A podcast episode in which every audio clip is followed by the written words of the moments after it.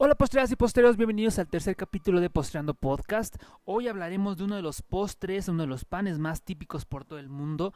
A todos nos encanta, lo hemos comido eh, calientito, relleno con mermelada, con un buen café, acompañado de fruta. Es uno de los postres o de los panes más típicos en Francia, aunque ya verás que no es originario de ahí.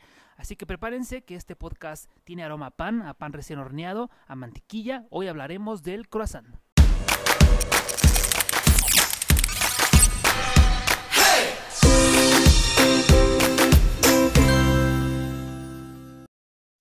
¿Qué tal, postreras, postreros? Gracias por estar escuchando este tercer capítulo de Postreando Podcast. Mi nombre es Roberto Gutiérrez, arroba rob.postreando en Instagram. Muchísimas gracias por estar escuchando este tercer eh, capítulo. Eh, gracias por estar escribiéndome en Instagram, gracias por los, las recomendaciones de los nuevos temas, gracias por todo el amor que le, que le, han dado al podcast, por seguirlo ahí en Spotify, por compartirlo, por recomendarlo. Gracias por todo su amor y gracias por apoyar este podcast. Hoy vamos a hablar de un tema que justo ustedes me recomendaron mucho o me pidieron mucho hablar de él y es empezar a hablar de pan. Y empezamos hablando de uno de los, de los panes más eh, tradicionales y más replicados por todas partes del mundo. Es el croissant, que en diferentes partes del, del mundo se llama de diferentes formas, de diferentes maneras. Por ejemplo, en México le llamamos cuernito o media luna si eres de Argentina. Y bueno, cada uno tiene como sus diferentes maneras de llamarlo.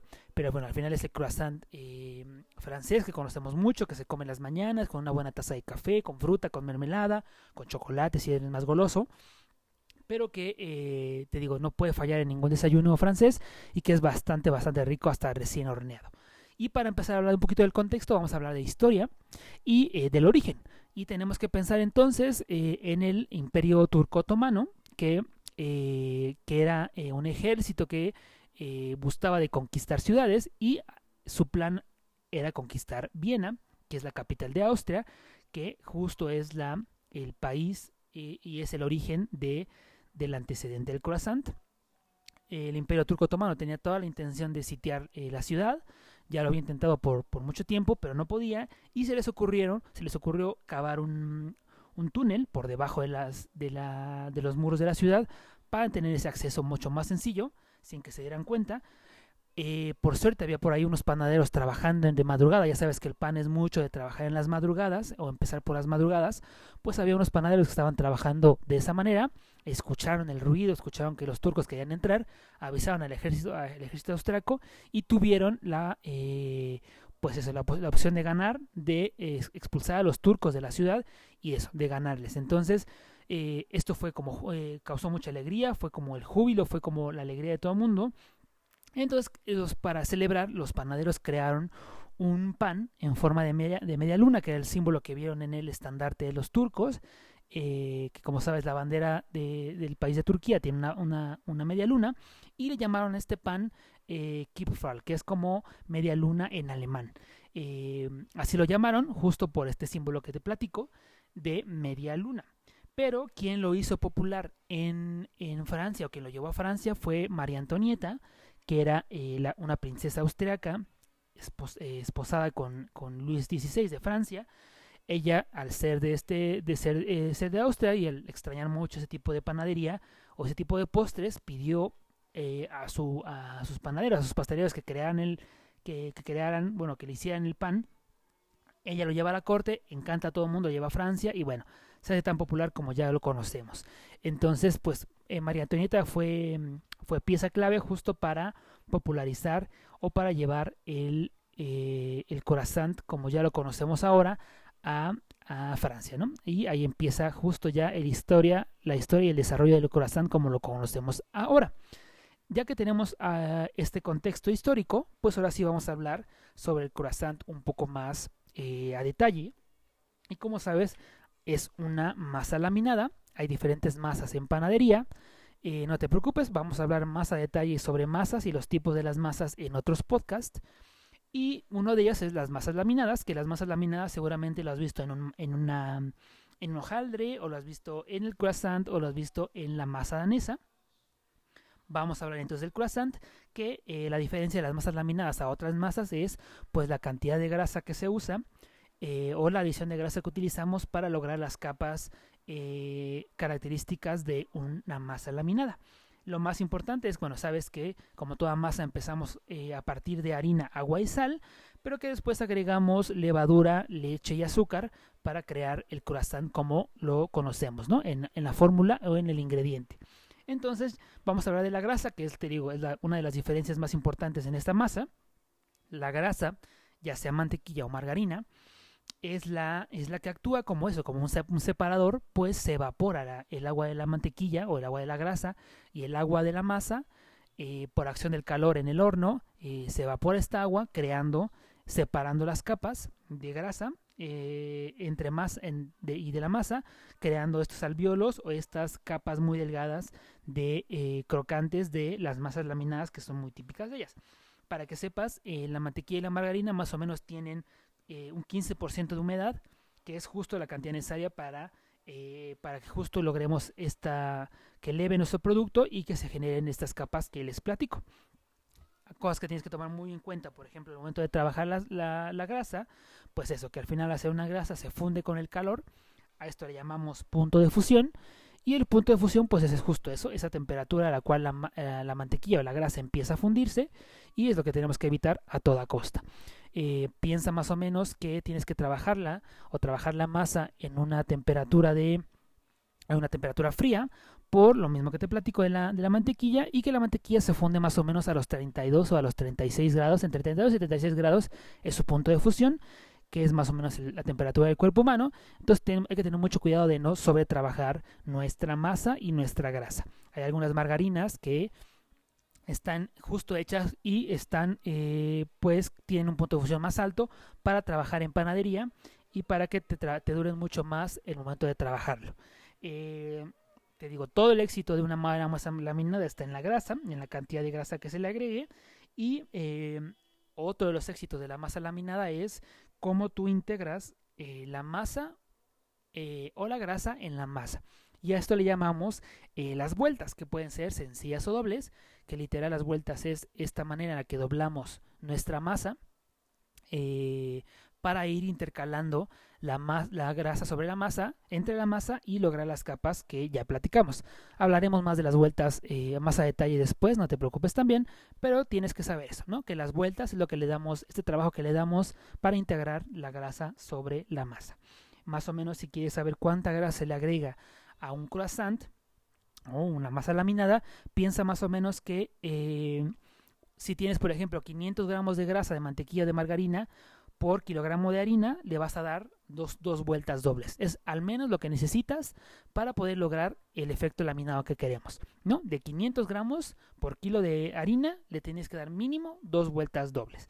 Si tuvieras un kilo, le puedes dar cuatro vueltas dobles. O si quieres darle una vuelta sencilla y tres dobles, es lo mínimo o al menos lo que necesitamos para poder lograr este efecto laminado que ya estamos platicando. Otra cosa que tienes que tomar muy, pero que muy en cuenta es em, que, eh, bueno, te digo, además de agregar, eh, de agregar agua em, o de agregar azúcar, levadura, también agregamos un poco de cantidad de leche, que hay quien agrega eh, líquida, leche tradicional, o incluso también se agrega en leche en polvo. Si te quieres que te dé algunos tips para, para trabajar las masas laminadas, puedo, decirte o te puedo adelantar que te recomiendo estirarla suavemente al momento de trabajar y de estirar nuestra masa. Tenemos que trabajarla muy suave para no romper las capas de la masa y que nuestra mantequilla o nuestra grasa no se escape. Otra cosa que necesitamos es, por ejemplo, el reposo. Un reposo de eh, para que el gluten, que ya vas, estarás escuchando mucho este nombre de esta proteína en nuestros podcasts de panadería, eh, buscamos que se relaje el gluten eh, para ir formando, vamos a reposar este gluten o vamos a reposar la masa para que el gluten repose entre cada trabajo de vueltas. Cuando vayas a cortar tu, o vayas a porcionar ya tu masa y, generar o formar tu, em, el triángulo típico para generar el croissant, te recomiendo cortarlo con cuchillas filosas o con un cuchillo filoso porque si lo cortas con un cuchillo sin, sin filo, lo que va a hacer es que vas a, eh, vas a aplastar las capas y vamos a perder completamente eh, pues estas láminas y vamos a perder las capas que hemos cuidado por mucho. Otra cosa que te puedo recomendar es que no la extiendas a menos de 5 milímetros porque va a pasar exactamente lo mismo. Vamos a estirarlo tan delgado que las capas pues se van a aplastar y se van a perder. Entonces, eh, ten mucho cuidado con eso. Si quieres fermentar o el croissant, como sabes, eh, tiene una ligera fermentación al tener levadura, considera que tienes que fermentar a unos 25 a 28 grados para justo evitar que la grasa se funda, la grasa de la mantequilla. Y al momento para llevar a hornear, tienes que tener en cuenta que el croissant y las masas laminadas se hornean en un horno que tiene vapor, con vapor, a 200, eh, de 200 a 230 grados centígrados para el caso del croissant. Entonces, eso es muy, muy eh, importante que lo tengas en cuenta, que si necesitas para el croissant un, un horno que tenga, eh, que tenga vapor, porque necesitamos justo desarrollar este vapor para que nuestras capas se separen. Entonces, bueno, ya que tenemos un poquito del contexto ya teórico, además del histórico, ya tenemos un poco del contexto teórico de las masas laminadas y del croissant, eh, hay diferentes, como te digo, se, se, replica por muchas partes del mundo. Es un pan muy, muy, pero que muy tradicional. Incluso te platico que hay un concurso que se hace en España y que busca justo al mejor croissant de España y, eh, y que se hace cada año. Entonces, eh, fíjate que es tan importante que incluso en algunos países hay un campeonato, ¿no?